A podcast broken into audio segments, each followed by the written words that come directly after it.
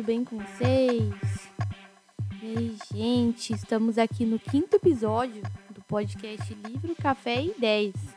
E hoje a gente vai falar sobre um tema muito legal que está sendo é, bastante pedido nas redes sociais. A galera tem me procurado, tem ajudado, é, passado um pouco do meu conhecimento, que é sobre LinkedIn e currículo, tá bom? Então pegue sua caneta, pega o papel, anota essa, essas dicas que a gente que eu vou passar aqui para vocês. E antes de começar, né, falar sobre a dica, eu queria falar um pouquinho sobre a importância, né, do LinkedIn atualizado, a importância do currículo atualizado. Muitas empresas hoje migraram, né, do, do papel, da parte daquela parte física para a parte mais de sistema, né? Então, você consegue de repente colocar o currículo é, no site da empresa, ou você ou eles utilizam mesmo o LinkedIn para encontrar o seu perfil, tá? É, então, por isso, a importância de vocês deixarem esses dois documentos sempre atualizados, seja eles é, impresso ou em versão em PDF, para poder carregar nesse site, beleza? Mas sem enrolação, vamos lá para a dica número um. Gente, a dica número um que eu deixo para vocês é construir uma boa biografia, tá? E o que, que seria essa boa biografia? É onde eu encontro ela, né? Primeiro, no currículo físico, você vai colocar logo abaixo dos seus dados pessoais quando você conta um pouquinho da sua trajetória, tá? E no, no LinkedIn, você vai colocar logo abaixo da sua foto que tem a informação sobre, tá? E Bianca, o que, que eu coloco nessa, nessa informação? Essa, essa, essa parte é onde você vai colocar uma, de uma forma mais resumida a sua história, né? Então, é, o que, que você é formada, o que, que você trabalha, né? Há quanto tempo você trabalha com aquilo. É, se você é, quiser colocar também é, as, as áreas que você já passou. Então, de repente, você já trabalhou em recursos humanos, mas você já trabalhou dentro de, de outras áreas de recursos humanos, né? Você pode colocar também. Ai, mas eu tenho um, um projeto fora, de repente eu sou desenvolvedor, eu tenho é, um projeto no meu GitHub. Pode colocar o GitHub aí. Ah, eu tenho um podcast, tipo, no meu caso. E eu queria que as pessoas soubessem que eu tenho, de repente, para ouvir. Pode colocar também, tá?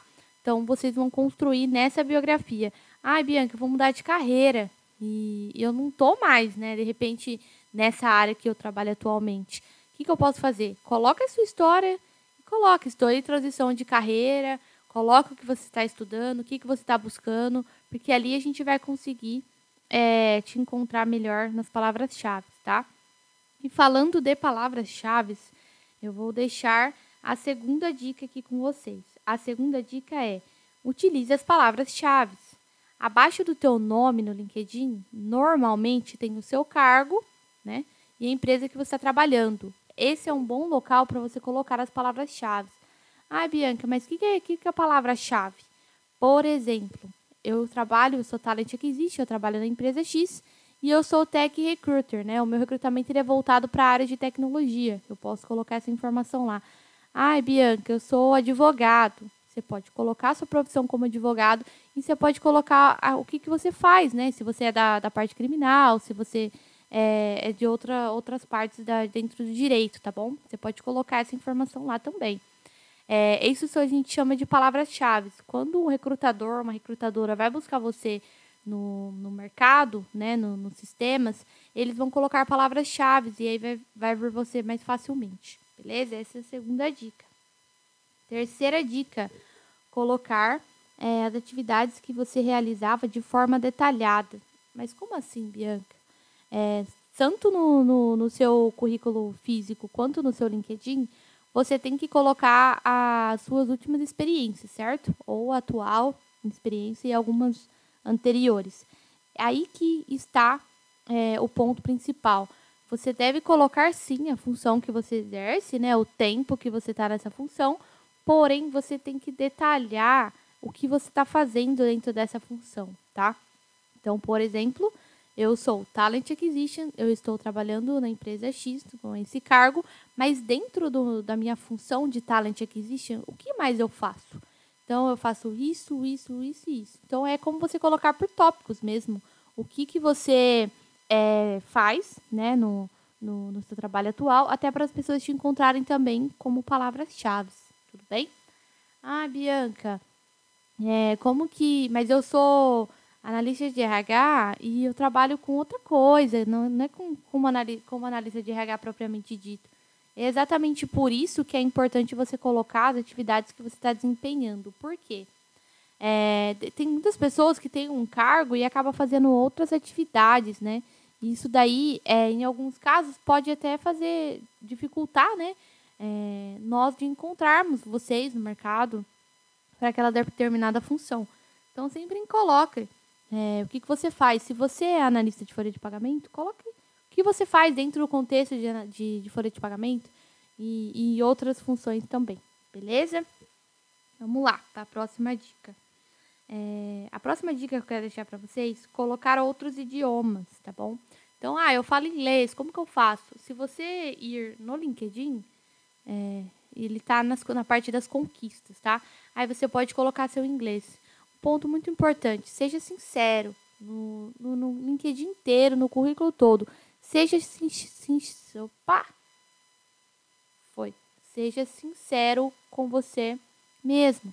Coloque as informações é, corretas, né? De forma que você consiga, é, que as pessoas conseguem, consigam te encontrar e que você e que elas não precisem ficar te perguntando, ah, mas você colocou intermediário aqui do inglês, mas é intermediário mesmo? Porque às vezes coloca intermediário e não é. Né? Então seja sincero com, com o que, que você está colocando no, nessas redes, tá bom? Isso é muito importante para encontrar. É, vamos lá para a próxima dica. É, colocar os estudos e os cursos que você está é, fazendo ou que você já terminou. E um ponto muito importante: se você parou o seu curso, se você não trancou, não quer voltar a fazer mais, ou você tira ele do LinkedIn, ou você coloca como trancado, coloca uma observação como trancado. Mas por que, Bianca? Existem alguns cargos que têm obrigatoriedade de você ter diploma, tá? E aí, vamos supor que você colocou no seu LinkedIn que você é formado. Eu vou fazer todo o processo seletivo com você e vai chegar no momento que eu vou perguntar, cadê o seu diploma?